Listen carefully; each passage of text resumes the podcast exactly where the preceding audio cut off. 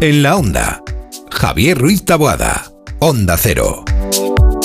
Y ahora para terminar el programa Ciencia en la Onda con Miriam Peinado, nuestra divulgadora científica que, como he dicho antes, nos trae oro, incienso y mirra. Eh, recuerdo siempre, en, eh, bueno, se ha preguntado de toda la vida, pero en, en la vida de Brian salía, ¿qué es la mirra? Mirra, ¿qué ves eso? Y tal, pues la mirra, nadie sabía lo que era la mirra.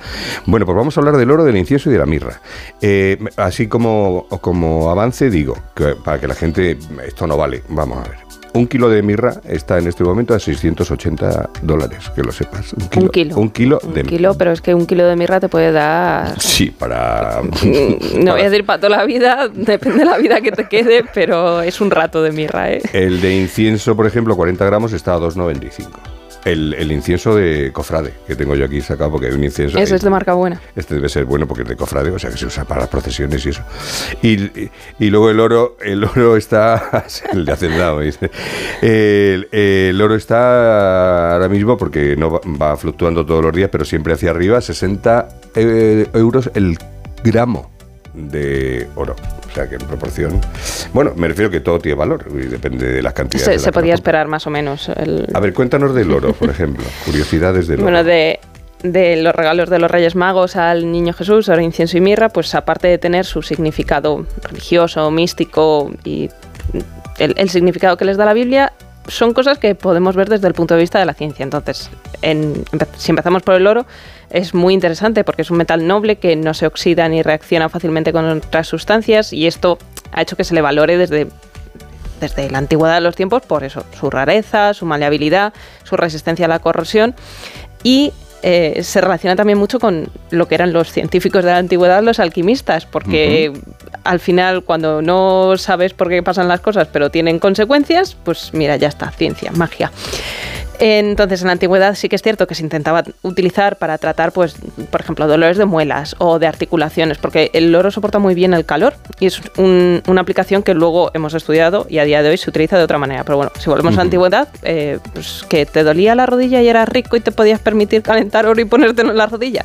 Maravilloso para la artritis. A día de hoy se ha visto que, para estas cosas no pero sí que lo utilizamos mucho, mucho en la electrónica porque es, es muy buen conductor, se utilizan teléfonos móviles, calculadoras, relojes, sistemas GPS, prácticamente cualquier cacharro tecnológico es muy probable que en sus circuitos lleve oro porque tiene una baja reactividad química, como ya hemos dicho, mucha resistencia a la corrosión y es muy, muy buen conductor. Pero también lo estamos utilizando en la medicina tiene una capacidad eh, de efecto perjudicial para los microbios y esto hace que, por ejemplo, en algunas cremas de cosmética y demás, lo pueden añadir a la crema que sea antimicrobiano y como tu organismo no lo va a absorber, pues bueno, ahí, ahí ha utilizado su función.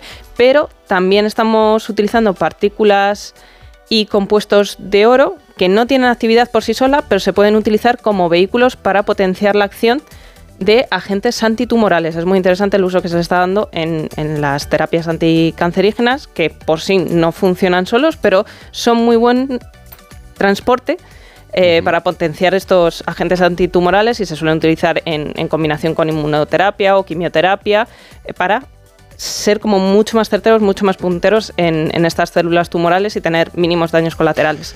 Eh, también se utiliza en gastronomía, en, restauración, pero claro, es porque se elimina, ¿no?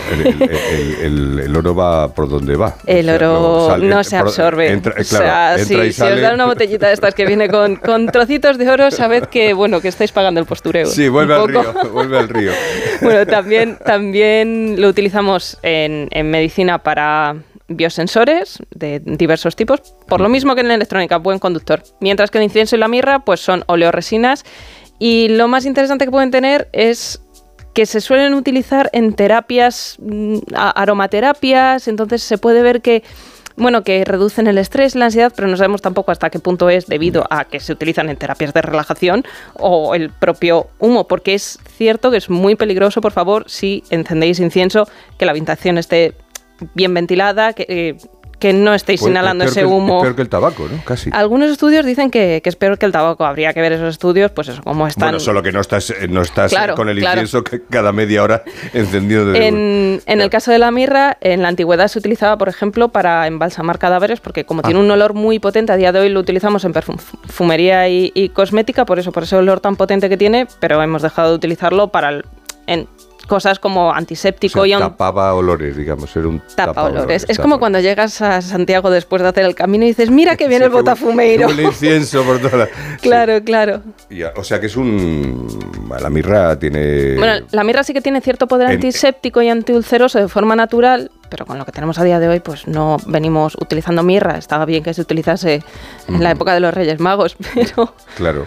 Sí, no, pero es curi- no deja de ser curioso, ¿no? El que la tradición de los Reyes Magos se llevara oro. Bueno, dice, bueno, vale, siempre está la tradición de Artaban, ¿no? El cuarto rey que se decía que llevaba dinero, pero como era tan generoso lo iba dando por No todo llegó. y no llegó, entonces no aparece nunca. Bueno, es una historia también muy literaria. El incienso, bueno, pues, eh, por los olores, en, en la religión también se utiliza el incienso porque como el humo sube, pues bueno, que ayuda a las plegarias a, a subir hacia Dios. Y, el- y la mirra, eh, bueno, es lo que menos, por eso nos extrañaba siempre tanto, ¿no? Decir, le llevaban mirra. Decir, pero claro. eh, La mirra sí. también tiene un, un carácter simbólico muy potente y en, cultura egipcia, por ejemplo, es eso, se utilizaba para embalsamar cadáveres, como a Jesucristo luego le dieron 30 años. y- En la mitología grecolatina, eh, Mirra era la madre de Adonis eh, y fue convertida en árbol por Afrodita para salvarla de su padre Tías, que era el rey de Siria. Mirra, Mirra, Mirra tú, Mirra tú por dónde. Mirra. Gracias, Mirrian Peinado. que os traiga muchas cosas Muy los reyes si habéis sido buenos. Igualmente, muchas